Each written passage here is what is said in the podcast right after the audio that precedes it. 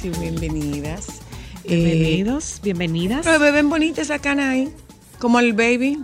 Ah, mm, Sí, mira, se ven bonita. ¿No ven bonita? sí, Se me ven graciosas. sí, Sí, como una entrada bonita. de luz. Sí, me ven linda. Ay, sí, yo no quiero que me la quiten. No, pero ya eso se No quiero que me resuelve. la quiten, no quiero Que que, me la quiten. entonces. Eh, no quiero que me la quiten. Yo sería feliz, yo tuviera toda la cara que tiene Alejandro, pero no, que va, me salen regueretía. No, a ti no te sale. Saludos oyentas, buenas tardes y bienvenidas. Lo de el look de hoy es porque venía el doctor Robert Paulino. Ay, yo hasta la boca de rojo me pinté por esa es porque visita. venía el doctor Robert Paulino. Entonces había que ponerse, mira, me puso rojito. Ay, sí. Se le subieron los colores. Cuánta distinción en esta cabina. No, es que hoy tenemos un conversatorio a propósito del mes del cooperativismo. Muy bien. Eh, tenemos un conversatorio con, un, con el personal de una cooperativa eh, en la tarde de hoy. Entonces había que, hay que ponerse más presentable sí, de lo. Sí, sí, sí. Eh, Que no requiere mucho, ¿eh? Ay, Me estaba haciendo el chequeo de los 62 mil kilómetros, ¿tú sabías? Muy bien, El chequeo de los eso, qué 62 mil bueno, kilómetros. bueno. Así Sí, mismo. señor. Así tengo, el mismo. brazo, Muy bien. tengo el brazo picado de, de, del- No se podrán inventar otra cosa para el mapa.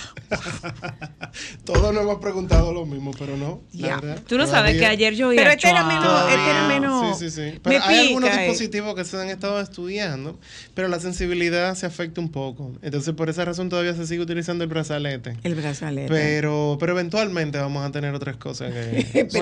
Estamos en el Ya hay 2023 algunas- y ya no se ha logrado. Ya hay algunos dispositivos que te pueden ayudar, por ejemplo, para la prevención de un infarto agudo al miocardio, con tu celular inclusive. Ah, O sea, sí, eso funciona. Ya hay verdad. algunas cosas, sí, lo que pasa es que todavía tienes restricciones de uso en algunos países. Entonces, por esa razón todavía nosotros no los vemos disponibles Para en la RD. aplicación ajá, de salud, pero, pero sería, serían cosas bastante interesantes. Señores, vamos a hablar con el doctor Robert Paulino. Hmm. Otra Eh, vamos a volver a tocar el tema del vez. dengue. Tuvimos al- Nosotras- a- a- al, al otro infectólogo, al doctor Balcázar, el 2 de septiembre. Hablando Nosotras de- en septiembre comenzamos a hablar de dengue. Sí, sí. Y comenzamos a hablar de En dengue agosto. porque, eh, Sí, porque Mateo tenía unas fiebres y, lógicamente, lo, lo primero fue llamar a nuestros amigos infectólogos. Sí, sí, sí. Eh, a- frente a eso, si el cuadro permanece, de una vez. ¿Por qué? Porque hay mucho dengue. En Exacto. septiembre. Sí, sí, sí. En septiembre. Claro, por porque hay mucho dengue. Afortunadamente, afortunadamente no se trataba de eso.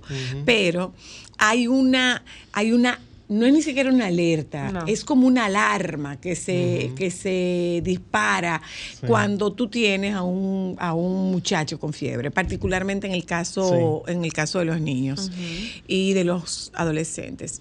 En ese momento llamamos al doctor Eduardo. al doctor Balcácer y tocamos el tema porque eh, de repente como desconocedores al fin, suponemos que lo que hay que chequear es el tema de las plaquetas, pero antes de las plaquetas Sí. hay muchas cosas. Claro que sí. Entonces, Así es. como usted es eh, una El autoridad, experto, como usted es una autoridad, iniciemos.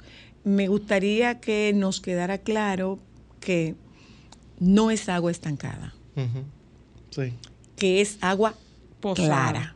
No, no, no, es agua Digo- clara, no es agua Sí. estancada. Exacto. Y que puede ser en una tapita. Así es. Y por el otro lado, doctor, que no tenemos una campaña, no tenemos una campaña preventiva, entonces estamos actuando ya cuando se nos ha llenado el cuarto de de agua. manera reactiva. O sea, es información. O sea, Sí. usted tiene un muchacho con dengue. Bueno, eh, leía una señora que me comentaba, a propósito de este comentario, la señora me comentaba que hay que echarle a- cloro al agua. No hay que echarle cloro al agua. No. Que eh, yo se lo curé con tal remedio. Sí. Entonces, entonces, rompamos un poco con todos esos mitos, doctor, Sí. por favor. Bueno, mira, nosotros tenemos... eh, dengue es una, una enfermedad transmitida por vectores, por mosquitos, que es endémica en la República Dominicana y bueno, en la Y los mayoría países de los tropicales. países tropicales. Eh, por lo tanto, empezando por ahí, significa que siempre tenemos que estar alerta del dengue. Bien, o sea, no hay temporadas de dengue. Ok. Tenemos dengue siempre. O sea que como una- Tenemos dengue siempre. Claro, tú eres una, una estudiosa de la conducta. Yo le decía a mis estudiantes el día de hoy que a propósito estábamos hablando por casualidad tocaba en el programa Arbovirosis hoy. Y le decía que yo creo que nuestra sociedad ha llegado a un nivel de, de- de- de asumir que el dengue no existe y que solamente existe cuando me afecta a mí Que es mucho de lo que pasa, por ejemplo, con otras enfermedades, que ya la tenemos tanto tiempo, que como que de repente... Están te- normalizadas. Ajá, que alguien te, te dice, pero eso existe todavía. Bueno, pero que el dengue existe todavía. Y Inclusive, no hay posibilidad de erradicación. Por o el sea, momento, no. Eso, eso no va a pasar. No va O sea que, por no va a ejemplo, pasar. en términos de campaña, que era algo que yo decía, es una campaña que debe hacerse el año completo. Por supuesto. Aunque uno tiene picos por el tema de la temporada de huracán y las lluvias, pero debe Sí, sí, ser sí. normalizado. Claro. Así y como nosotros vamos a tener, miren, eh, para decirlo, y no hay que, que leer el futuro como si fuéramos prestidigitadores.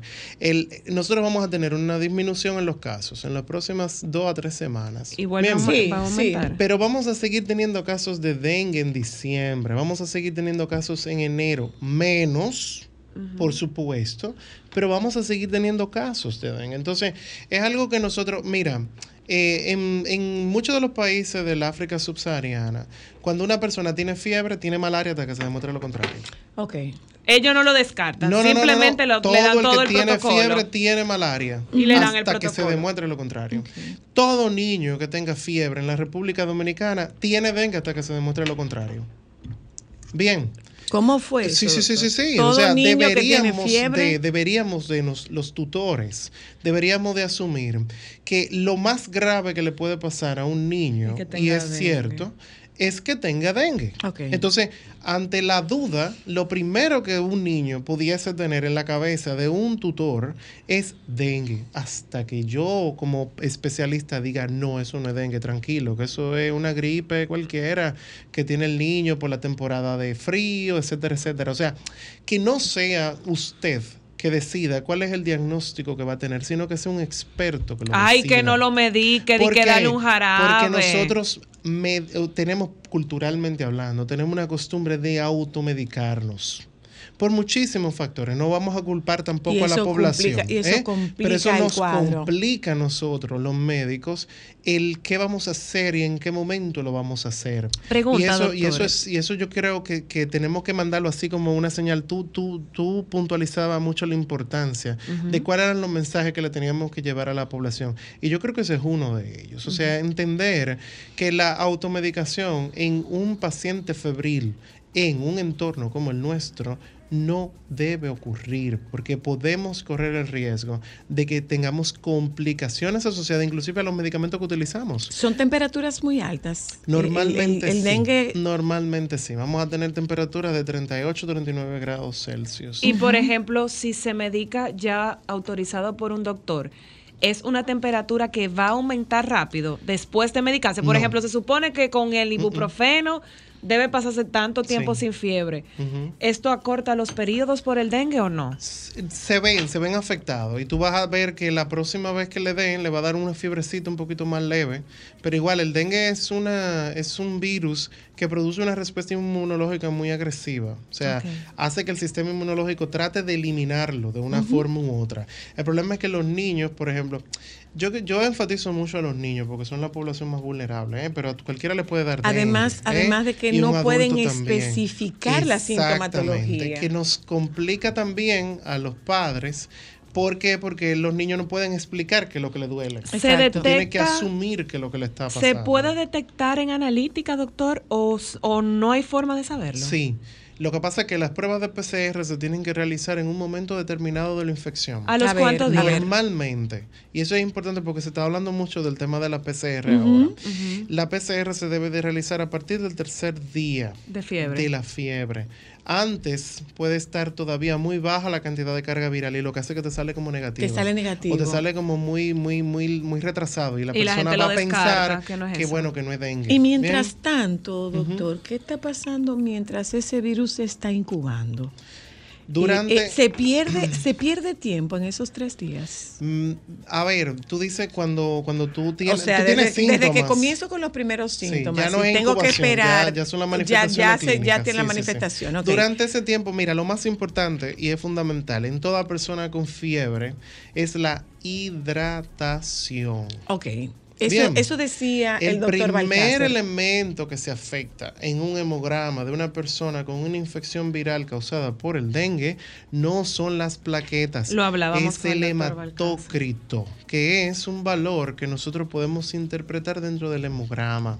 Y ese hemograma nos puede ayudar a nosotros a poder pensar que tal vez ese niño o esa persona va a progresar a una complicación. Por lo tanto, ese, ese, ese momento, lo primero y lo más importante, porque que los dos extremos de la vida, tanto la niñez como la adultez, tienden a, en procesos febriles, tienden a generar deshidratación severa.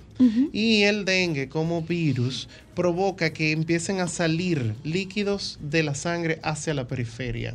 Y eso provoca también las manifestaciones clínicas hemorrágicas, que no siempre van a estar en todas las personas.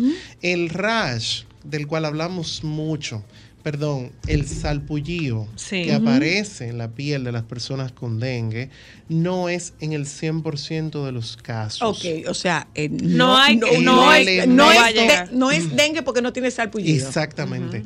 Es lo que, lo que nosotros tenemos que buscar primordialmente. Primero es dolor en el cuerpo ¿m? o malestar general. Los niños le- se van a, ¿Se van a tumbar? a tumbar. Tú vas a ver al niño que se va a quedar acostado, que no va a querer jugar o que cuando tú lo tocas se resiente. Bien. Claro, porque le duele. y la fiebre. Esos son dos elementos que es lo que vamos a ver. Cuando aparece el salpullido, lamentablemente en algunas personas aparece más tarde y aparece ya cuando van a empezar las manifestaciones clínicas de hemorragia. Ok. Claro. Porque- Ya cuando va a ser la gravedad, Dios. Exactamente. Por lo tanto, es muy variable y yo no le recomendaría a nadie que se base sus sospechas en eso necesariamente. pregunta, Sí es un elemento importante, pero no, no siempre va a ser determinante. Específicamente, ¿cuánto dura el proceso en salir el virus del cuerpo? Porque yo he Sí. escuchado, por ejemplo, mi mejor amiga acaba de pasar por eso y tiene tres semanas muy tumbada y le acaba de dar. Y justamente el Secuelas. salpullido le salió Sí. a los 15 días. Sí, pero esa- esa- esas son más secuelas que pueden aparecer dependiendo del sistema inmunológico de cada persona. Pero la infección de, de causada por el dengue normalmente va a estar desde el, el inicio de los síntomas. Hay un periodo de incubación, como, tú- como tú mencionabas, Zoila, que es el periodo en el que no hay síntomas. Y ese periodo de síntomas normalmente va entre uno y tres días. Así que si a usted le picó un mosquito no le, y, y el mosquito estaba infectado, pues no es al- inmediatamente que le va a dar dengue. No, no va a tener síntomas de inmediato, sino que van a aparecer después. Y luego van a durar entre 5 a 7 días los síntomas de fiebre, que esos, eso sí va a desaparecer. Le-. El especialista al cual debo acudir, porque regularmente todo el mundo tiene un familiar Sí. que es médico y llama a ese familiar. Si yo veo que mi muchacho tiene fiebre Sí. y yo sospecho, Pediatra. ¿a quién voy a llamar? A su pediatra. Si es un niño, siempre va a ser su primera referencia su pediatra. ¿Y si es un adulto? Si es un adulto, ¿Un puede- no necesariamente tiene que llegar al infectólogo, pero debe de acudir o por emergencia, o si tiene su médico de cabecera, o un médico doctor. Donde pueda dirigirse, puede ser un médico internista, puede ser un médico especialista en enfermedades Una infecciosas. pregunta, doctor. Paulino. ¿Todo dengue manifiesta dolor retroocular? No. Ok, porque No. es que es que hay Viste mucha que no lo confusión. mencioné. Eh, No lo Pero ¿qué mencioné. pasa? Que popularmente Claro. El dolor se, ha- retroocular. Sí, sí, o sí. sea, se habla de Claro. el doctor retro- de- del dolor Sí, sí, retroocular y si yo no tengo dolor en el eh, Ah. detrás de los ojos, yo no tengo dengue. Soyla, pero ¿qué es retrocular para la gente que no está escuchando? mm. El mate de los ojos le dicen. Exactamente. En el mate de los ojos. Si eso no me duele, yo O no sea, tengo. eh, Porque, tú sabes, porque uno de los. Mira, el dengue es una, una enfermedad clásica de salud global. Eh, es completamente prevenible, pero necesita un conocimiento de salud muy básico. O sea, donde nosotros estamos fallando no es en los hospitales y en las ambulancias que hay que poner frente al Ministerio de Salud Pública para casa. controlar el dengue, en la casa. Y en, bueno, y en, y la la, difusión propaganda. del conocimiento. Estamos, estamos a 26 de octubre. Las clases empezaron a finales de agosto, ¿no? ¿Dónde se pasa la mayor cantidad de horas En la el niño? En la la escuela. ¿A qué hora normalmente los, los mosquitos Aedes pican? En la noche. Durante el día. Ah, Y cuando no pueden picar, y cuando no pueden picar en el día, pican en la noche. No es que Ok, pero es necesariamente. durante el día. Pero es durante el día donde hace la mayor gestión. Entonces esos son los esos son los focos principales. Exactamente. O sea, a mí me parece eh, es muy importante que nosotros tengamos en cuenta el, el entorno en el que nuestros niños dedican el tiempo. ¿Dónde están nuestros niños? Porque qué ocurre? no Que yo necesariamente cuando llegó, claro, puede ser que cuando haya llegado los picos mosquitos en la casa, pero es que tu niño se pasa más tiempo en la escuela. O sea que y sí, es en el entorno Mira una Sí o en el que mira puede ocurrir mira una cosa, Así como es importante el, perdón, el protector solar, entonces sí tiene que ser de rutina el Protector uso, solar. Así como El es importante ah, el el protector repelente. solar, El así debe ser Por de rutina supuesto. el que los niños aprendan Sí, sí, sí. a utilizar Deben repelente. aprender que la- el uso del repelente es algo importante para proteger su salud. Por este que país, le empecemos claro. a enseñar a los niños desde básica qué es, qué es salud. ¿Qué significa estar enfermito? ¿Qué significa que los mosquitos te piquen? O sea, nosotros seguimos viendo a los mosquitos como algo etéreo, como algo como que de repente un mosquito está acabando con nosotros. No está acabando con nosotros, que vive con nosotros Vive con nosotros. vive con nosotros y lo que el dengue no está en los mosquitos, el dengue está en las personas, es una enfermedad de humanos. Nosotros no tenemos monos en la isla que sean capaces de mantener el dengue de forma selvática.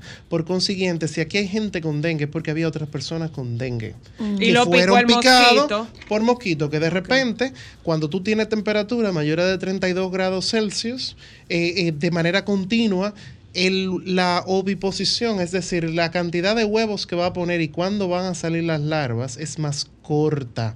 Normalmente, para que los huevos se conviertan en adulto y en larva, van a tomar entre 7 y 12 días.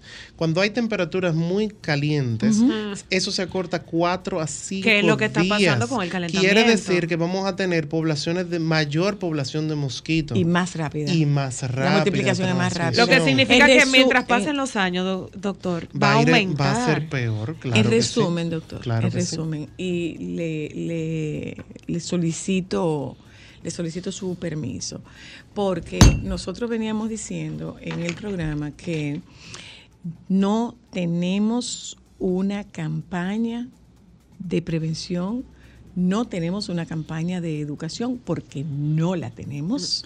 Y este programa, nosotras queremos que quede en una voz autorizada. ¿Cómo lo identifico? ¿Cómo lo prevengo?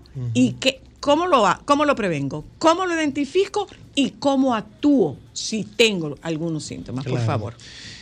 Primero, ante la presencia de fiebre en cualquier persona, sea niño o sea adulto, lo primero es hidratarnos bien. Hidratarse significa Preparar un, un suero de rehidratación oral que lo que cuesta son 5 o 10 pesos en una botica popular no tiene que ser caro, puede ser algo barato. Tomar líquidos, eh, cualquiera, puede ser agua, puede ser jugo, lo que sea, pero hidratarnos. Segundo, no automedicarnos.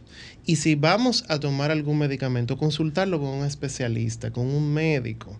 ¿Por qué? Porque lo primero que no debemos nunca hacer ante cualquier sospecha febril en el trópico es tomar medicamentos que sean como la aspirina. Medicamentos como el diclofenac son dos medicamentos muy populares, lo venden en los colmados. No son medicamentos que debemos tomar porque ellos alteran la coagulación. Y el dengue puede provocar alteraciones en la coagulación. Una vez que tenemos la sospecha de que pueda ser dengue o porque nuestro médico nos diga que probablemente eh, tenga dengue, lo primero que tenemos que hacer es contar los días de fiebre que han sido identificados. Y el quinto día, sea que el médico me lo haya dicho o sea que el médico no me lo haya dicho, yo voy a acudir de nuevo al centro de salud para que me vuelvan a chequear a la persona que tenía fiebre cinco días antes. ¿Por qué? Porque muy probablemente al quinto o sexto día la fiebre va a desaparecer. Pero hay personas que se agravan después de los cinco a seis días, pero hay otros que no. Entonces, no quiera ser usted de los que se agravan. ¿Por qué? Porque los que se agravan van a desarrollar lo que nosotros conocemos como dengue grave. Si una persona tiene o es diagnosticada o es considerada por el médico que tiene dengue grave, debe de quedarse hospitalizado en el centro de salud. ¿Por qué? Porque va a necesitar un- otro tipo de, de rehidratación que va a ser endovenosa. Esa usted no la puede hacer en la casa. Y yo sé que eso le complica la vida a usted. Yo sé que eso le altera el esquema a la, a la familia, pero eso es lo correcto. Inclusive no querernos ir del centro de salud hacia otro centro de salud sin saber que nos pueden recibir, que es otra de las cosas que normalmente hacemos. Vamos a un centro de salud, hay mucha gente y nos vamos a otro. Y si nos dijeron que lo, íbamos, lo iban a ingresar, danos el alta, que nos vamos a ir para otro centro.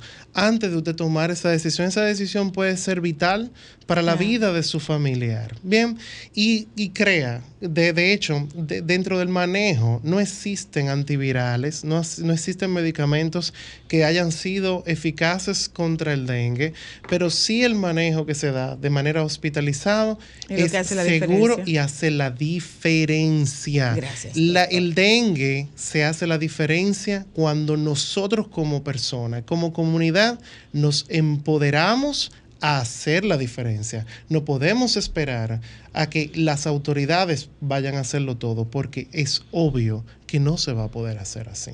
Gracias. Gracias, doctor. doctor. Gracias a ustedes. gracias. ¿Eh? Ahí está. Seguimos insistiendo. Nos hace falta información. Nos sigue haciendo falta información. Nos vamos a publicidad, despedimos al doctor Robert Paulino y regresamos. Me parece que es un programa hermoso lo que nosotros tenemos a continuación. Ya venimos.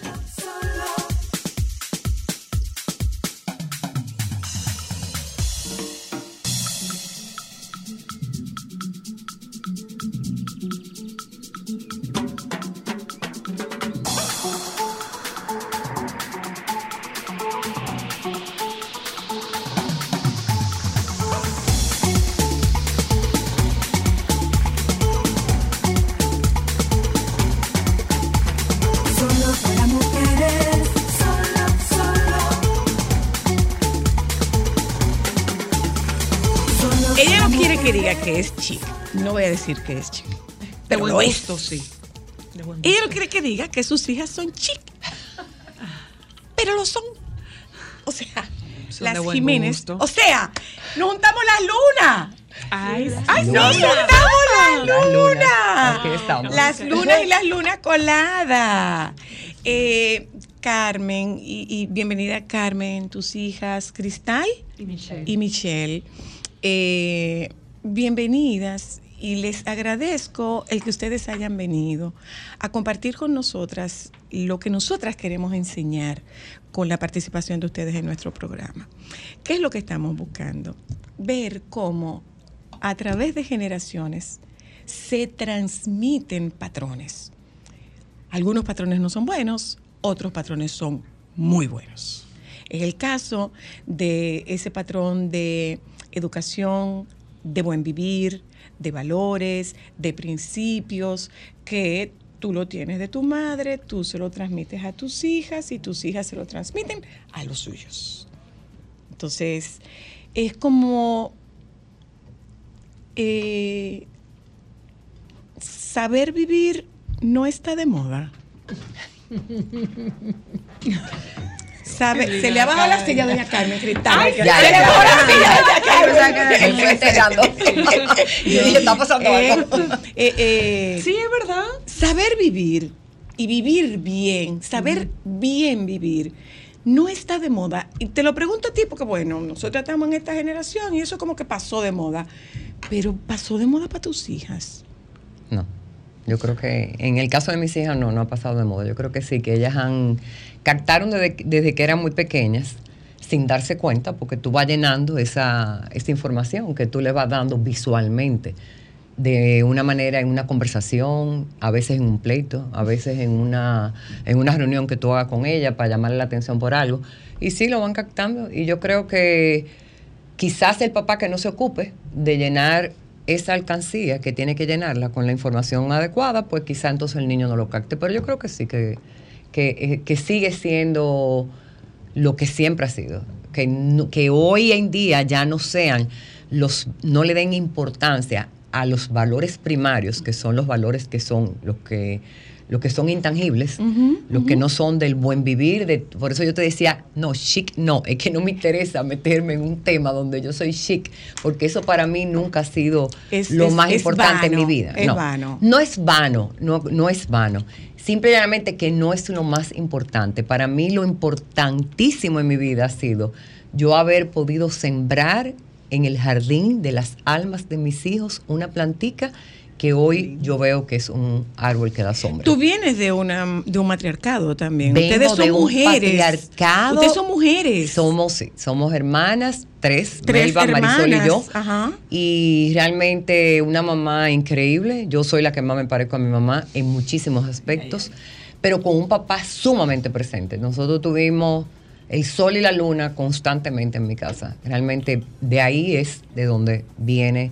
Y mis hijas entienden y absorbieron esa parte de los abuelos que, es, que increíblemente hacen una función increíble en frente a, a- Sí. a esa descendencia. De cuando yo veo a mis nietos, yo digo, mira mi descendencia caminando en dos paticas, Sí. mira mi descendencia que ya sabe hablar, que ya sabe contar los números. Eso es, esa es la parte que Carmen Vicente está dejando en el planeta Tierra a través de esos niños. Entonces los abuelos son muy importantes para los niños. Entonces eso es una cadena. Cuando no hay esa transmisión donde el, el tronco fue tan un árbol tan bueno, tan bien conservado, tan con, que tuviera realmente eh, las raíces donde debía de tenerla, quizá entonces falla más adelante. Pero yo creo que sí, Era, el era, principio. era una mamá, eh, eh, era una madre muy, era una, una familia, papá y mamá, muy estrictos. eh, sí, sí, Michelle. es, una mamá, es una mamá estricta, Michelle. Ella, Ella vino de una ella mamá vino estricta, de una. muy Pero no es tan estricta. Eh, es- sí, es estricta, Muchos pero límites, sabe, pero no- conoce sí. bien la flexibilidad y la importancia de la flexibilidad. Y creo que se puede decir que sufrió lo estricto Lo que fueron con ella. Entonces ella eh, hizo un no esfuerzo consciente de, de entender. balancear. Sí, de, de- de poner. bueno, eh, mayo, mayo famoso en la casa. Yo recuerdo que en mayo yo tenía como cuatro amigas que cumplían años en mayo. De hecho, mi hija ahora es de, de un 5 de mayo, es parte de ese. Eh, pero en- yo recuerdo que en mayo era de que ay, ma- ya mandaron las invitaciones de las fiestas y siempre eran eh, cuatro o cinco fiestas solamente en mayo. Y papi decía, tienen que elegir. Y mami decía, ¿por qué? Si se portan bien en todas, ¿por qué tienen que elegir a cuál fiesta? Que vayan a todas, que vayan ¿En bonitas, serio? Que vayan a todas, yo las recojo. Si está buena la fiesta, me llama. Y yo voy un poco más tarde. Eso sí, no se podía llegar. eh, Ay, qué eh, mala madre. eh, bebido o con cuento. mala o- madre. Pero ella, lo, ella, No ella- ayudando una, una sobre estricta, una mamá sobre estricta hubiese dicho también, bueno, elige. Pero ella entendió que con ella lo No, no, hubiesen no, hecho no, no, ni Cristal, siquiera elegir. Con Cristal, no te lo voy a ir. permitir. Bueno, No te lo voy a permitir. No te lo voy a permitir que me diga mamá sobre estricta. No, no, no. Lo Porque que- a mí fue, conmigo fue así. Ah, no no, no, no, no, tienen que elegir. No, ella, Tienen es que eso es, que ella tenía un balance. Había un Ella balance. tenía un balance. había un ella balance. sufrió eh, eh, eh, la, la- La el- falta de esa- demasía. de esa creencia. Pero eh, sí fue una mamá que yo no me podía vestir de negro. Eso no era una posibilidad, una opción Ni usar las en mi closet, ni, ni pintarse las uñas. No. Hasta cierta edad. Hasta, Hasta que cierta llegó el edad. Momento. Ni No, sacarse con la eso no ceja, estoy ni contigo. sacarse No, la Hasta que llegó el momento. Hasta ¿Cuál que llegó era el momento? O sea, que digamos que doña Madre. Carmen Cristal y Michelle pudieron vivir sus etapas a las edades que les correspondían. Pero no era que- ni que porque que mi correspondían, no por moda. Eso que es muy-. Por eso. O sea, no Muy es que cierto. mis Vivimos mucho con las amigas. Ah, no, pero yo con eso no tuve ¿Dónde problema. está la otra? No, la otra sí, pero yo no tuve problema con eso. Mira, yo una vez hice una reunión de, de 14 mamás en mi casa. Yo le dije, señores, la película es a la misma hora, la misma cocaleca. ¿Por qué hay que ir a las 8 de la noche al cine? Vamos a llevarla a las 6 de la tarde para que a las 8 se coman una pizza, para que a las 10 de la noche estén en su casa, porque va a llegar una edad donde van a salir a esa hora. Porque es que había que buscar. Siempre, yo creo que ahora y antes, siempre ha habido la flexibilidad de algunos papás que no quieren echar la pelea con los hijos. Entonces yo sí las dejé que disfrutaran, que bailaran, que gozaran, Echábamos la pelea. pero Echaba la pelea. yo tenía, yo tenía mucha autoridad Sí. sobre ellas. Bueno, lo De que una- pasa es que también el rol de uno tiene. como hijo es Sí, echar la Sí. pelea. Aún la tiene. Tan sweet. Sí. Ah, muy sweet y muy latina. La A mí no se me ocurre salirme de mi, o sea, mucho O amor, sea, pero todo no- lo que no, tú quieras, pero, mamá, pero claro, que no claro. se te olvide, como yo le digo a las mías, que no se les olvide Que no se les que la vida asigna roles y el rol en esta película de madre lo tengo yo. Claro. Exacto. Yo podría ser mamá de lo mío, pero ella es mi mamá. Ah, mira, mira una cosa, Carmen. ¿Y, Ah, y tú cómo era? ¿Cómo es la relación de ellas dos versus la relación de ustedes tres? Cuando digo ustedes tres, me refiero a ti, a Melba y, a Marisol.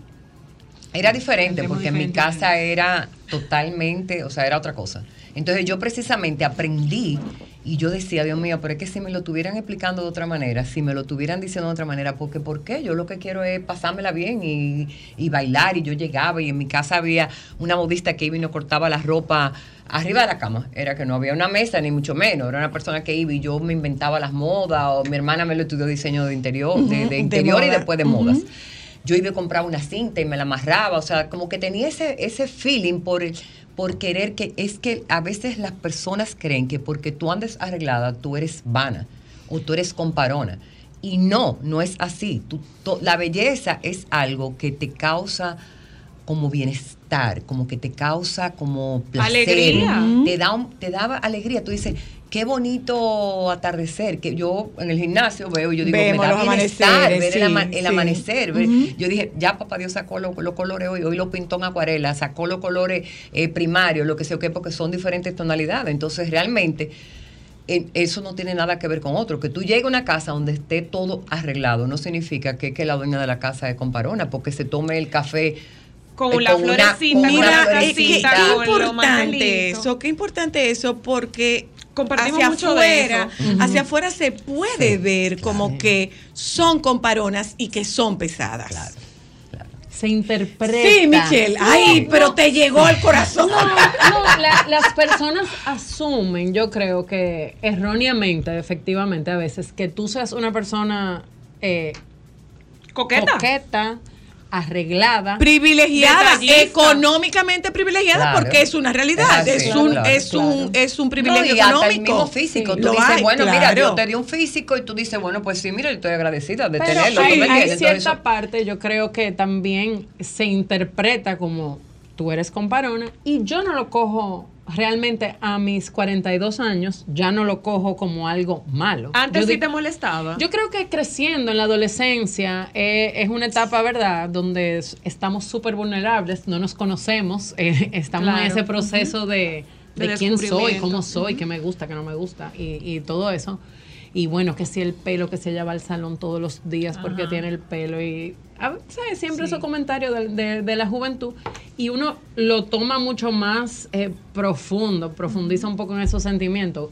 Con los años uno va creciendo y uno se da cuenta, ¿para dónde tú vas así? Me decían mis amigas cuando estudiábamos fuera, ¿para dónde tú vas así? Yo, a salir de la casa. Así y es que yo salgo. salgo de Así la que yo salgo. Sobre todo porque no es como un que esfuerzo para ustedes te salir así. arreglas Para mí es un tanto disfrute. para salir y yo no sé salir no así. Y no es por vanidad, es por mi bienestar. Así me siento yo bien, sin importar a quién yo vaya a ver. Es yo. Va- me importa cómo yo me siento y obviamente eso fue algo aprendido de mi casa. Doña Carmen, ¿alguna es vez tú andas sin pintar labios rojos? Imposible. Ella se pone otro tono. Otro tono, otro, tono, pero ella se pero retoca nunca- para llegar a la casa. ¿Tú te Eso es vida real. te la ibas para llegar? Ella se retoca entrando Señora, por pero el hay que ver a portón. doña Carmen cómo fue ese paseo a Disney y eso daba gusto. Exacto. Mi amor, O sea, yo la veo en el sin gimnasio a las su 6 de la mañana. Porque es que la gente no entiende Ella va así al gimnasio a las 6 de la Sí, mañana no cuando suda, mucha gente ganchoita. suda. No, yo, no llegué, yo llegué suda. al no un día y suda, yo se lo suda. dije a la señora Carmen y me dijeron, sí. Y yo, se lo juro. Porque yo llego, sudo, estaba descombinada, o sea, en ropa de ejercicio de persona normal, no como mi mamá que como no suda, va con un jogger, los, los rolos, la banda en el pelo, o sea, no parece su hija. Yo dije, te lo juro, soy su hija. Entonces, yo tengo una cita aquí, yo tengo una cita hoy aquí, yo soy su hija, mire cuando entre por ahí para que tú veas cómo me saluda. Y se quedaron así. ¿Usted es la señora Carmen? Y yo, anda. ¿Cuál de las dos te daba más problema? No, realmente yo no te diría que problema. Eh, son diferentes temperamentos. No, pero no es problema. quizá. la que la, la primogénita es la primogénita, es la que te hace Oh, mamá por oh. primera vez. No, pero la que te te, hace da, madre, te hace madre y tú vives por primera vez decir que no muchas problema, cosas. pero sí aprendizaje. No, no es problema. tú Yo creo que por son- primera vez muchas cosas. Yo creo que ahora que Tú soy te madre, con los sí, tú te problemas, con la estrenas. ¿Cuántas veces tú la devolviste segundo. por mal arregladas? ¿O por no combinadas? Tú sabes que No. realmente no. No, No, no, No, no. ¿Para Porque dónde yo creo que tú crees que vas con No, esa ropa? Nunca, nunca. Eso yo, no yo te no tengo ningún recuerdo de mi mamá. Yo tengo recuerdo de mi mamá diciéndome, enderezate, trágate un palito. Yo digo palito, Palito, trágate un palito. Se lo dice a mis hijas. Ella ya. se inventó un código Palito, que- palito. Que, no se fue código. O sea, ella- ella- según ella era un código que era de que, mira, como te molesta que te diga tanto que te enderece, te voy a hacer así con el oído, pero mira cómo ella hacía después. No, no lo van a ver la persona que escuchan, pero básicamente se cogía la oreja, me decía, Cris, enderezate. Y yo decía, mami, no es un código si tú lo dices.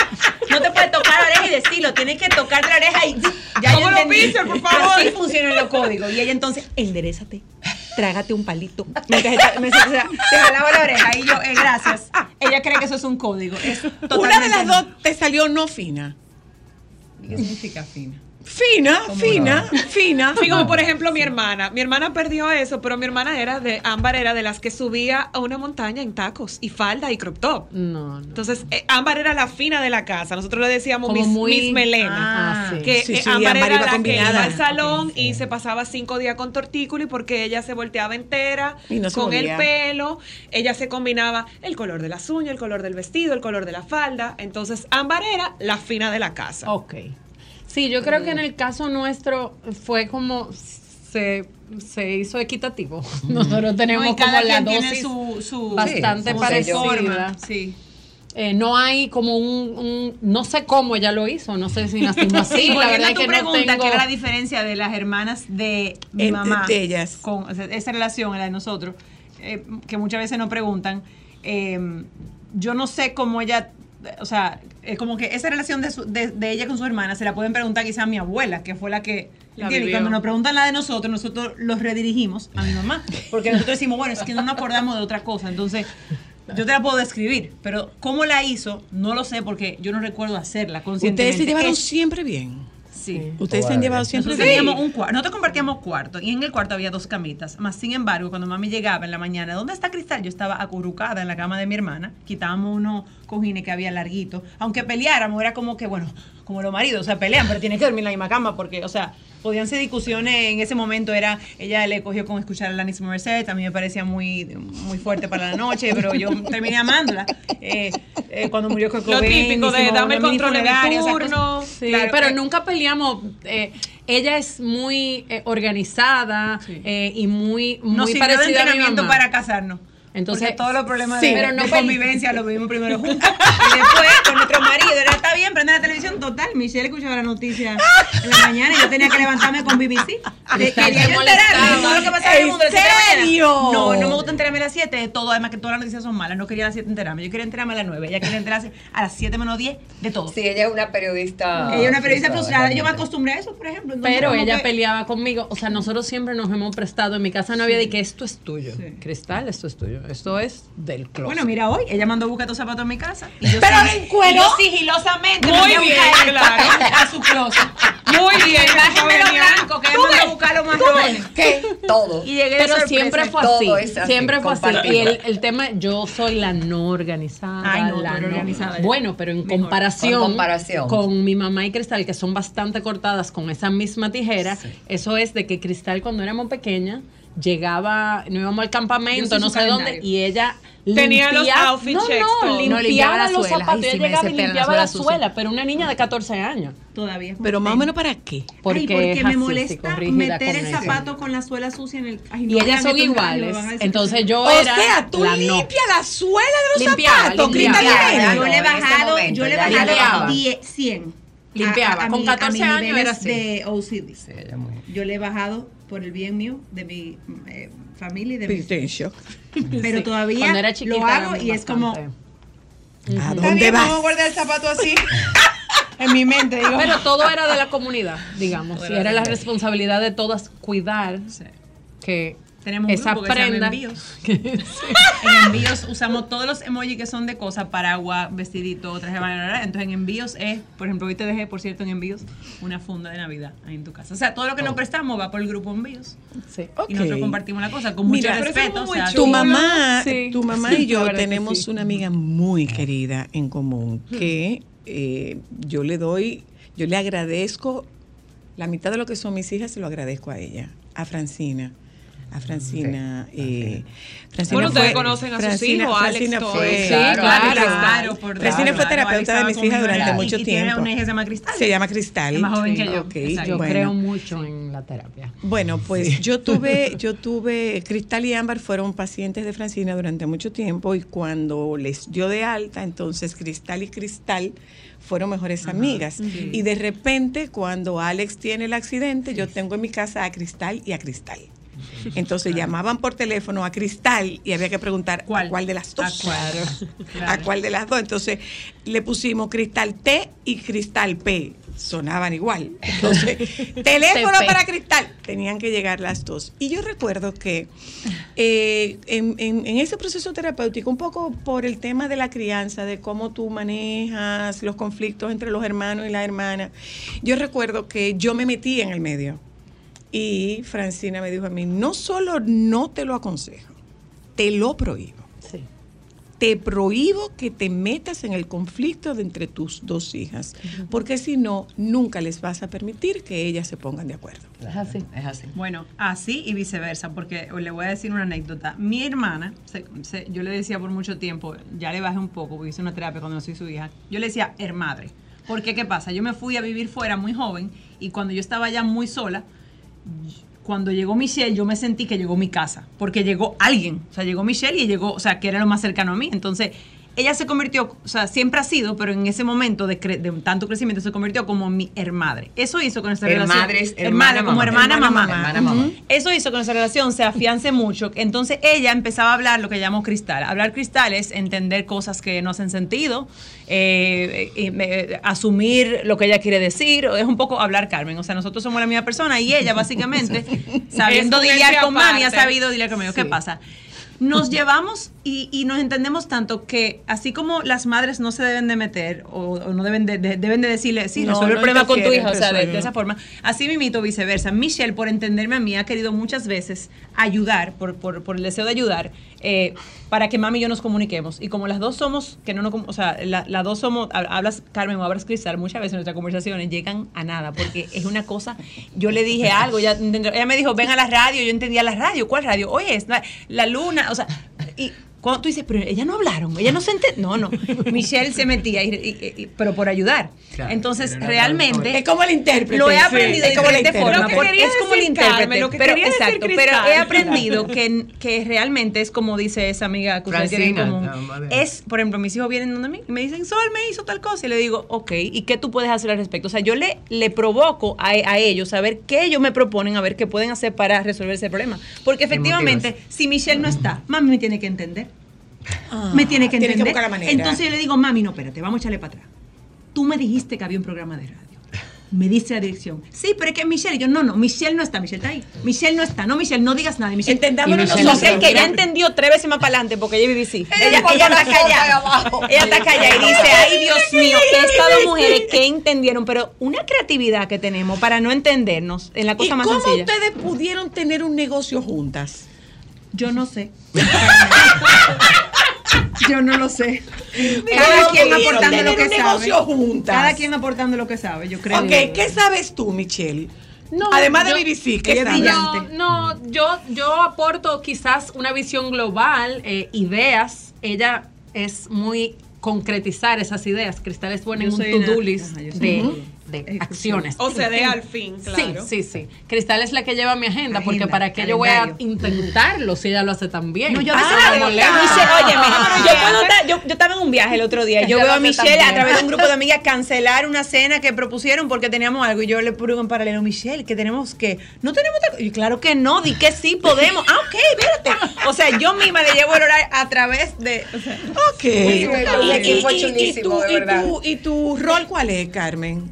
No, ella es la guía, ella, Ella es el sol, la luna, las estrellas, la marea, el mar, todo lo que ¿Qué permite tanto- que todo. todo, todo- todo el mundo aporta como lo que sabe hacer bien. O sea, nadie, Es lo nadie ideal. dice, Es nadie lo dice. ideal.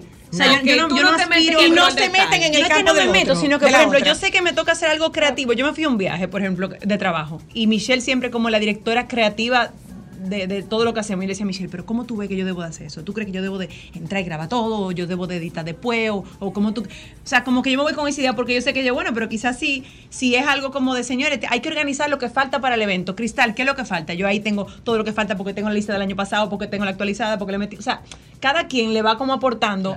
Lo que sabe hacer bien. Yo no le voy a pedir a mami que haga una cosa que quizás no es su fuerte. Entonces, como cada quien aporta un poco lo que sabe, yo creo Pues que por ya eso hemos eso es podido. una pe- una ¿Alguna Pienso vez, yo. ¿Alguna vez se han comprado piezas usadas? ¿De qué?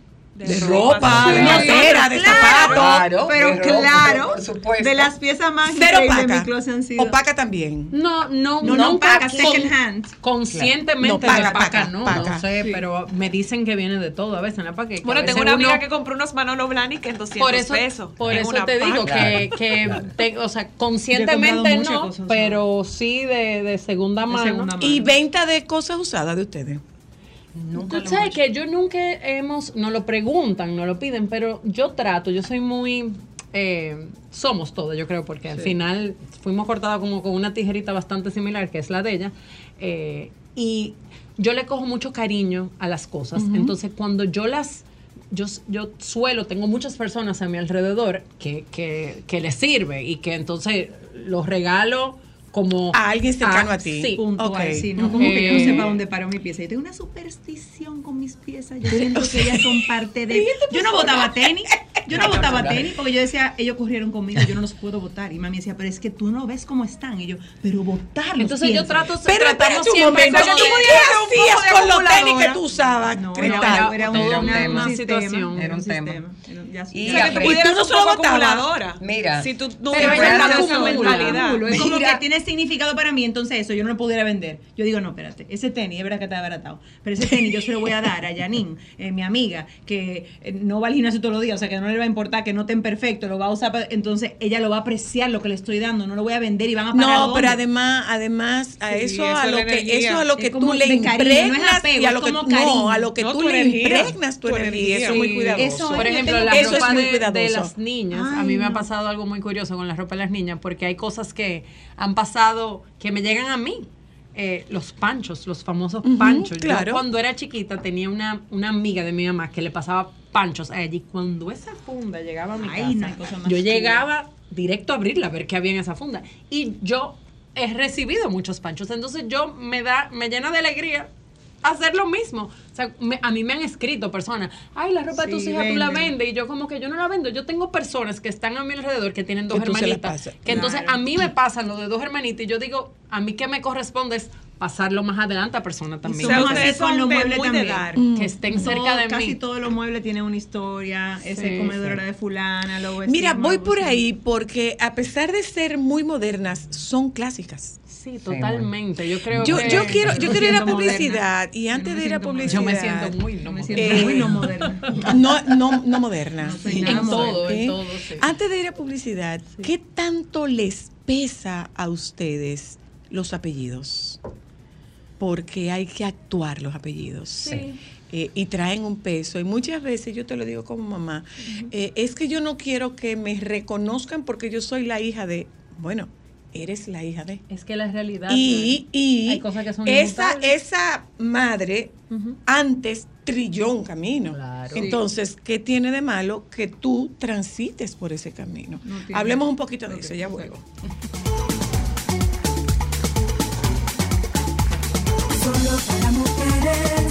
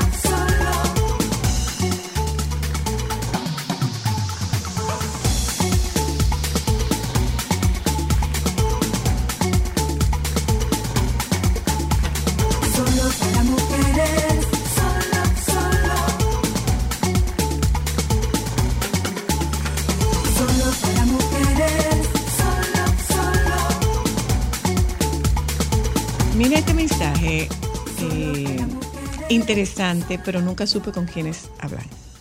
¿Con quién yo hablo? Con Michelle Jiménez, con Cristal Jiménez y con Carmen Vincent. Eh, le- Carmen Vicens. Carmen Vicens, eh, eh, Cristian, Carmen Vicens, déjame buscar, porque siempre hay que buscar como una conexión. Ajá. Es hermana de Marisol. Vicens. Vicens. Y de una de las reinas más bellas que ha tenido este país, que es Melba. La princesa Sí. de Rufo Calabria. Sí. Ah, la princesa, era princesa. Era 85. princesa. Hoy me preguntaron a mí en el gimnasio, pero venga acá, ¿usted y qué fue reina de belleza? Digo no, no, no, no. Pero usted entonces es la que está en el en, en Ángel. Digo yo, no, tampoco. Yo soy Carmen. yo soy la, la primera, pero no soy nada de eso. Bajo Porque perfil, se estaban Carmen. preguntando, ¿eh? Bajo perfil, tú. ¿Preferiste ser bajo perfil? No, que no O- me o- dio la inteligencia, no me perfil. dio para estudiar. Oye, si no, yo no sido. No, pero la verdad, digan, díganselo, explícanselo a ella, que no tengo en la memoria. No, Oye, no, ella es brillante, mami. Yo me acuerdo cuando yo me fui a estudiar fuera y luego trabajé en Londres, yo llamé a mami un día y le dije, mira mami, yo estoy aquí estudiando todo lo que tú hiciste. Innatamente ella lo Claro, hizo. O ya sea, ella no fue a la universidad, Ya. ella Hizo por innatamente por hizo, creó una marca, eh, un branding, o sea, todo lo que yo estaba estudiando en mi maestría de marketing. Yo dije, mami, pero yo estoy estudiando lo que tú hiciste. Le ¿Cómo pregunté? ¿les Sí. pesan sus apellidos? Yo creo que. ¿Les pesa ser hijas de quiénes son? Yo creo que la pesar no es. Obviamente uno siempre tiene. eh, ese es el legado. Y uno, uno es mitad su mamá, mitad su papá, genéticamente. Eh, yo creo que es más bien uno absorber, internalizar y. y- y Como lo que te hacen de la sangre, el centrífugo. Sí. Uno se lo saca. y lo- uno saca una versión, vamos a decir, me- no mejorada, pero su versión, uno la interpreta.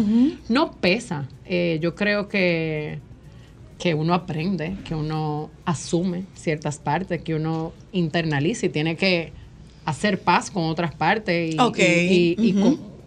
Coger y dejar. como todo, eh, creo que a nosotros nos hizo mucho bien irnos fuera. Irse Sí, fuera. ser un número de Eh, pasaporte. aquí realmente como tú decías, todo el mundo es hijo de, hermano de, sobrino de. Sí, sí. Y eso, de alguna forma u otra, Fuera de aquí tú eres te un crea algo. individuo más. Fuera de aquí tú Pero eres una persona. pero te, te da un tanta seguridad Cristal. porque te, te da tanta seguridad porque eh, hablando de que peso no a mí por ejemplo yo tenía para mí era muy importante que cuando yo me vaya yo siendo simplemente mi número de pasaporte tal tal tal tal yo llegar donde yo quería sin sin ser hija de o porque- Sin no ser por nada sino porque, la hija de eso me comprueba que yo por mí misma puedo. Entonces después no me impo- después no me pesó porque yo sé que yo era capaz sin ningún tipo de ser hija de o, o, eh, no entré a ningún sitio porque yo no conseguí mi trabajo porque era hija de mi mamá o hija de mi papá. Todo fue por mi como Por por, mi propio mérito. Entonces eso me da una seguridad que ya yo puedo tener todo el apellido que importe y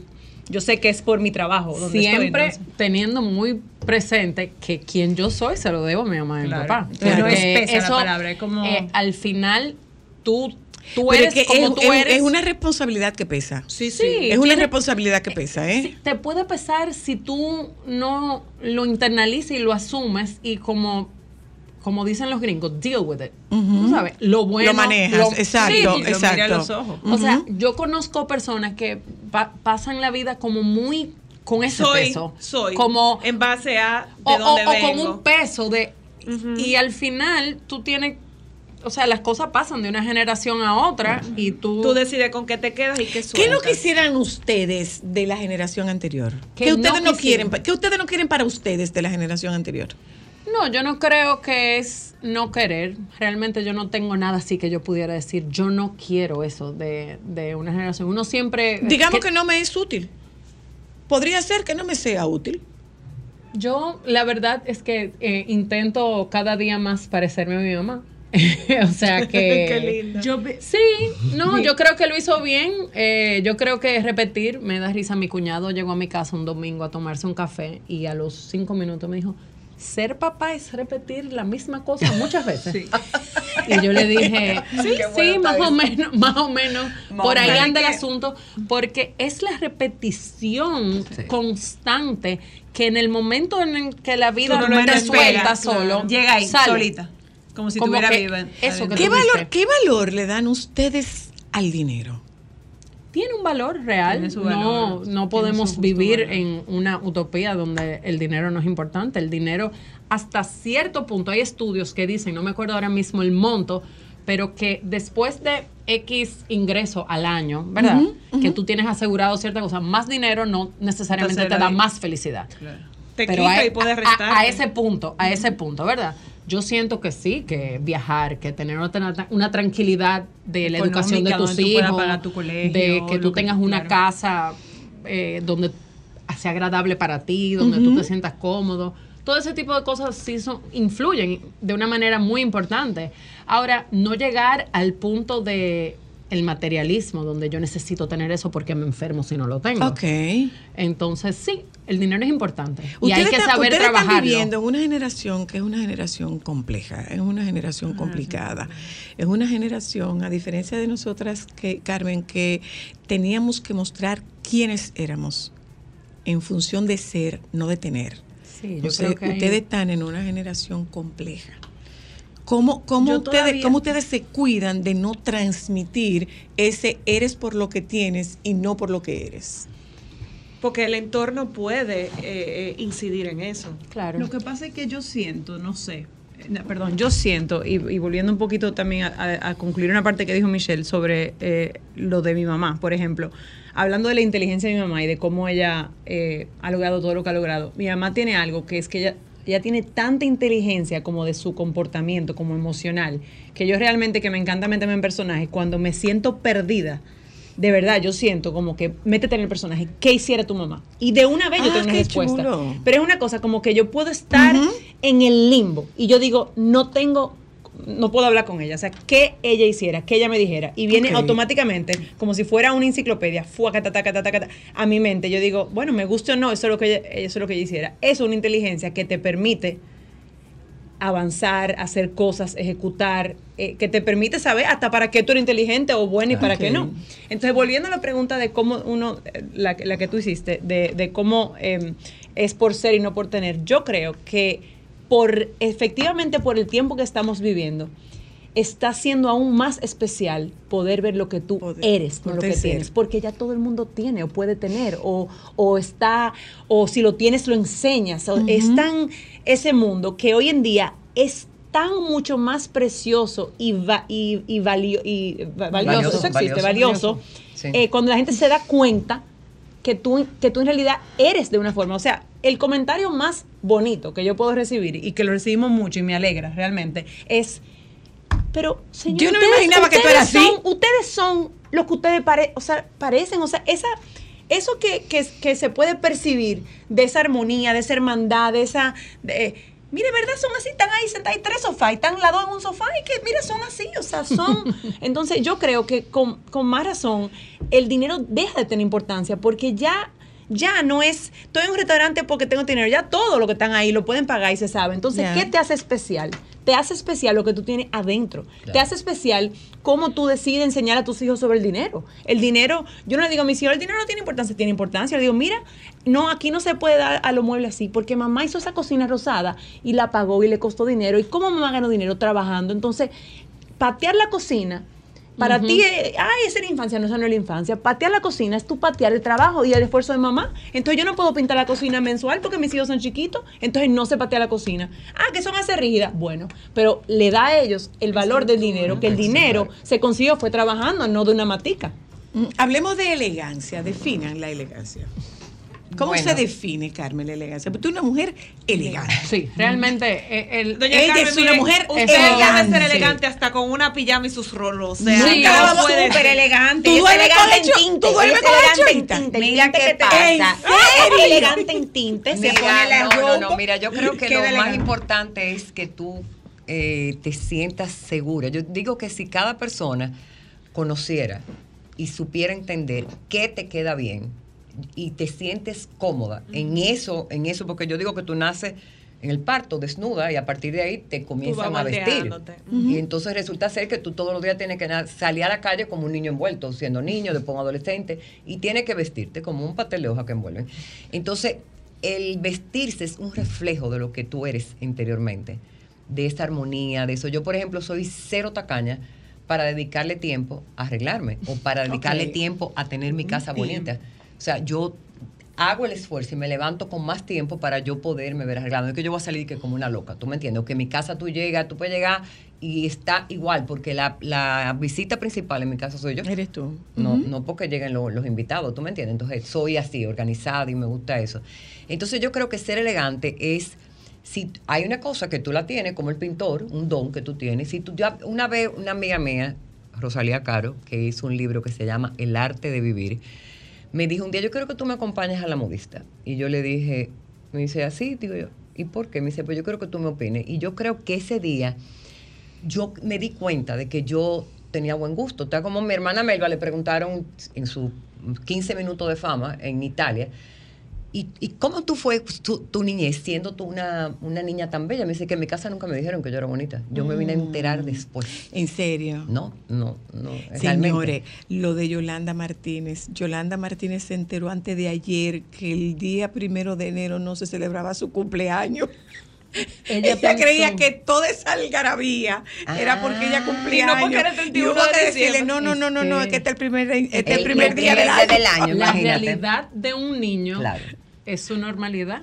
O Eso sea, es verdad. yo crecí que en mi casa se ponía la mesa, aunque fuera tú solo.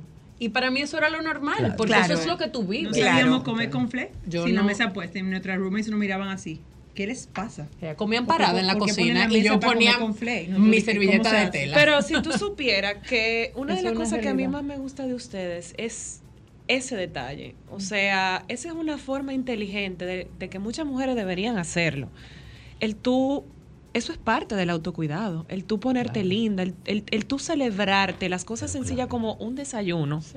Es algo que todo el mundo debería normalizar. o Ah, sea, no, si a mí me llevan, si a mí me llevan una Esa señora nos devolvía si a mí llevaba me un vaso en la mano. bandeja o un vaso en la mano, le digo, no. O sea, no, tú yo- tienes claro que yo no me lo voy a tomar. Bueno, y es tan Tú así tienes claro que no me lo voy a Está tomar. clara, ¿verdad? Yo no, sé, no, yo no no. sé si, por ejemplo, le pasa con sus hijos, pero Mateo, el grande de Ámbar, nos ha devuelto eh, Tita Él o dice, Tital, me, "Me falta, falta mi, la mi planta". flor, me falta mi mata. Sí, sí, sí. falta me la falta mi cubierto. Entonces, al sí, final sí, eso sí. eh, eh, todo entra por el ojo. Yo, Sí. yo digo, yo le decía a mi ¿Les esposo. pesa ser así? Es que me pesa no Nada. ser, Cero. es que esa soy yo. Ok. Esa Entonces, soy yo, o sea, no ser es otra cosa fuera algo. difícil. Es, y es difícil porque el, el Es estándar- difícil la convivencia. Bueno, es difícil tú saber que para tú sentirte, tú tienes que tener Todo eso. cosas. Y fregar de bueno, bueno. Tienen que estar bien puestas. muchas Pero hasta tus eso, hojas sí. verdes. Sí, ay, sí. Yo- Yo, cuando la so- me- a mí me dio una influenza, que digo yo que también le dio a mis mates. Yo llamaba a Michelle, yo no puedo, es que yo no puedo, mira, primero me siento mal y segundo, las matas todas se me han muerto y por más que yo y yo me sentía como que mi casa se me estaba derrumbando y era por tres matas que estaban María, de que le eché agua, que le puse sol, que me le- me ocupé, pero, me di cuenta que eso me que cambia el estado de ánimo. Yo creo, llegar me a cambia tu el casa. estado de yo ánimo. creo que, que algo, eh, volviendo un poco al tema de la elegancia, algo que yo lo vi en mi mamá y lo entendí, es la importancia, porque hay que dedicarle el tiempo. Obviamente Sí, las claro. cosas no, ¿verdad? yo no me levanté así. Eso es disciplina Pero también. pero también el conocerte tú como mujer, Claro. conocer tu pelo, conocer tu cara, saberte maquillar, saberte arreglar tú misma. Mi mamá es una mujer que se maquilla, ella, yo la he visto toda mi vida, ella maquillarse, ella peinarse, ella todo. Y y yo ustedes son así igual entiendo, también. o sea, Igualita. para mí... No, me imagino que ella no se tiñe, ella sola. Pero Me he lo ha hecho. lo ha También. hecho, Lo ha hecho. Seguro, mi amor, seguro Yo en la pandemia doña Carmen tuvo que hacerlo. ponérmelo. Lo ha hecho. Ayer, Me hago mis una- rolos, una, me- pequeña anécdota, pero ayer teníamos un día largo, Cristal y yo, y Cristal dice, bueno, mira, Michelle, para que nos dé tiempo a hacerlo todo, vamos a bañarnos en el gimnasio. y nos cambiamos en el gimnasio. Y bueno, nosotros estábamos en el gimnasio, sudar, matándonos ahí, No, squat. Bueno.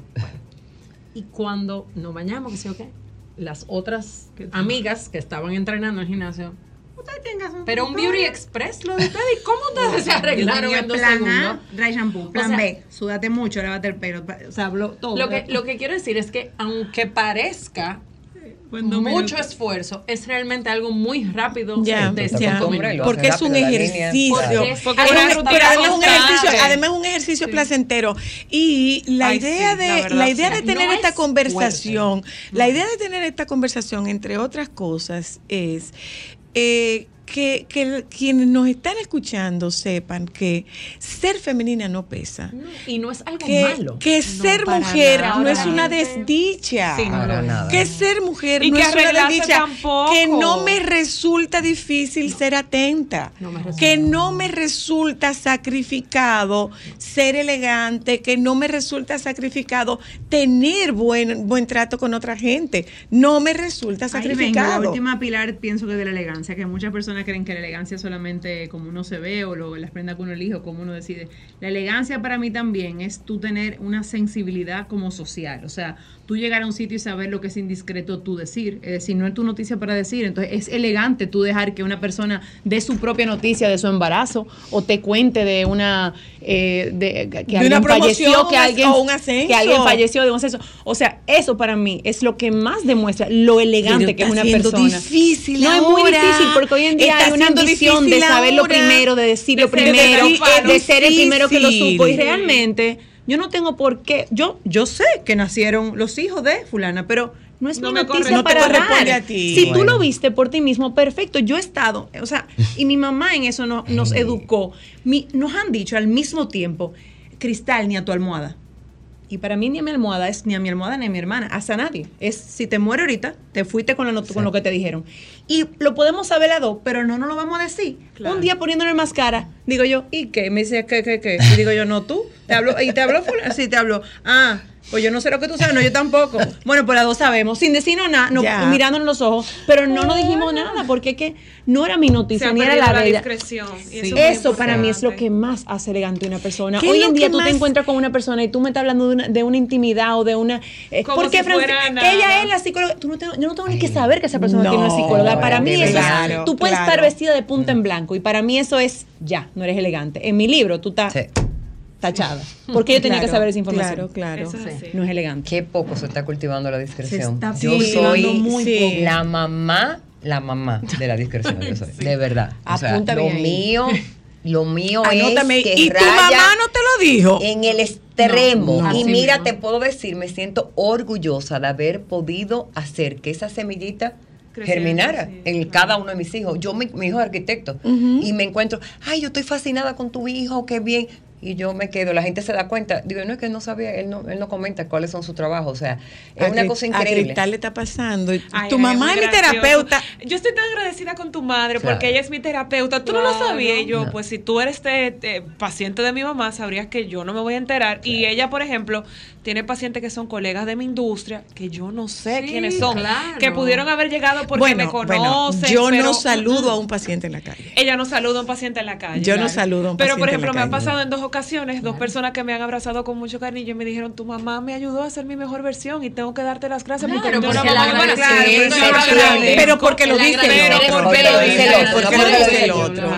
Con, esta conversación, a donde queremos llegar es a que, a que, a, modo de conclusión, a que ser elegante no, no, No es banal tampoco. Que no es banal querer lucir bien y que tener buen trato y vivir bien Bonito, la vida, bonito. vivir, bien la vida, Eso es eh, es un aspiracional Eso al es que así. todos tenemos derecho. Qué lindo es ver las cosas lindas de la vida. ¿Por qué tenemos que vivir? Ponerle límites. Yo no el- tengo como, yo te digo, yo tengo, no soy tacaña para yo arreglarme, pero así tampoco soy tacaña para yo gozar.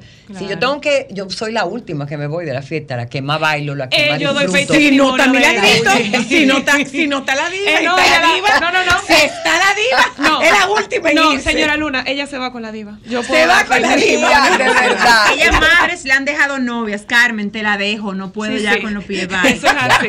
Recoge y ella Entonces, no, la vida es una, la vida hay que Es vivirla. así, y, hay voy- que vivirla desde el agradecimiento. Mira, Yo creo mí- que es muy lindo agradecer y saber agradecer. Yo pienso que eso también es algo que se pierde a veces. Decía Jackie Núñez del Risco que solo los bien nacidos son, Son bien agradecidos. eso es muy importante. Eh, y yo, por ejemplo, doy gracias, y lo digo aquí, vamos a decir públicamente en la radio, porque eh, he entendido ahora como madre que criar es ejemplo, es dar ejemplo. Hablar no, significa si tú no nada. Si tú no lo haces con ejemplo. Entonces, eh, tener un buen ejemplo, no todo el mundo tiene la dicha. Es Eso es algo que yo he sí. entendido. Para poder entender el comportamiento de los demás, me Psicóloga. ayuda mucho a entender que no todo el mundo tiene la dicha de tener una madre que le es ejemplo. Ay, qué bello. Qué bello está bello. eso. Yo, yo tuve la dicha de tener una mamá que es ejemplo para mí y para muchos Y que lo otros. sigue siendo. Entonces, qué dichosa yo. Tú tuviste la dicha, La dicha. de un papá Claro. que tuviera Padres. la visión La de, esa elegir a esa mujer Yo le digo que fuera ella de mamá. mira, ¿eh? De eh, no, de, de elegirse y, y- Sí. y elegirse en amor, ¿eh? Sí. Yo Claro. siempre soy muy agradecida de eso también. Yo digo, yo vengo. Ah, yo siempre digo, ¿quiénes son? Yo vengo de un amor, o sea, un amor. Sí, una cosa. sí. Por eso yo soy tan especial, porque Sí. es que yo vengo de un Ya amor desenfrenado. Carmen es una sola. Sí. Una Eh, sola. y en esa vida será la única. Sí, Sí, sí, sí. Ay, Dios ¡Te mío. quiero! Qué cosa, mira, ¡Te quiero! demasiado bello. Te compartí. Te quiero, Eh, demasiado ¿Ves? bello. ¿Ves? Demasiado o sea, bello. es que el mundo y, y el mundo que nosotros tenemos ahora mismo es mucho más que el ruido que tenemos a nuestro alrededor. Hay mucha belleza, hay mucha también. belleza en los silencios, Sí. hay mucha belleza en los silencios, hay mucha belleza en lo cotidiano, hay mucha belleza en lo gratuito. Y esto gratuito, nosotros lo damos por sentado y muchas veces actuamos para no merecérnoslo. Sí. Eso es así. ¿Mm? Te Ya estamos quiero. terminando, ¿verdad? Sí. Sí, Yo quiero antes de terminar poder decirte que yo, cuando me senté ahí, Michelle me dijo, es que yo me recuerdo que yo llegaba a mi casa y estaba Soy la Luna. Sí, eso es para mí. Tu profesor, la Núñez veo del. Risco, realmente sembró en ti. Y de verdad, qué terreno tan fértil encontró. Bella. Es increíble cómo uno va siguiendo la historia de la gente. Ahora es más fácil por el Instagram, pero yo en la televisión siempre te veía, siempre te admiré, siempre... Yo decía, ¿cómo es que ella encuentra la palabra perfecta para poder decir algo que te, que te emocione, que te, que te despierte, que te enganche? Que yo no quería ir al baño porque quería seguir lo que tú estabas diciendo. Entonces siento mucha admiración por ti, siento por la profesional que eres, por la mamá que eres, increíble, por la hija que eres, leo todo lo que tú escribes de tu mamá, lo que tú escribes de tu, de tu pasado, de lo que tú escribes. Y realmente la entrevista debería yo tener la oportunidad de hacérsela yo a ustedes. Y quizá encanta. Michelle y Cristal también, porque es muy lindo lo que ustedes reflejan en esa relación como abuela, como mamá, como trabajan juntas. O sea, realmente hay mucha similitud en estas lunas. Es así. Es un así. luna yo adquirido porque yo soy apasionada de la luna. El tuyo es el apellido, pero realmente siento que hay muchísima eh, similitud en la, en la manera en que hemos recorrido el camino de la vida. y te Gracias, felicito y te gracias. admiro muchísimo. Gracias y ahora que tanto. sé que eres discreta, bueno, pues ya somos hermanas Ey, nos la mañana, nos juntamos mañana. Gracias, Michelle, gracias, Cristal, gracias, Carmen. Gracias a ustedes que nos acompañaron en la tarde de hoy. Y reitero, somos mucho más que el ruido que hay alrededor. Y como somos mucho más los que en silencio caminamos hacia el bienestar, por esta razón nosotros podemos anular el ruido que nos pudiera distraer. Nos juntamos mañana.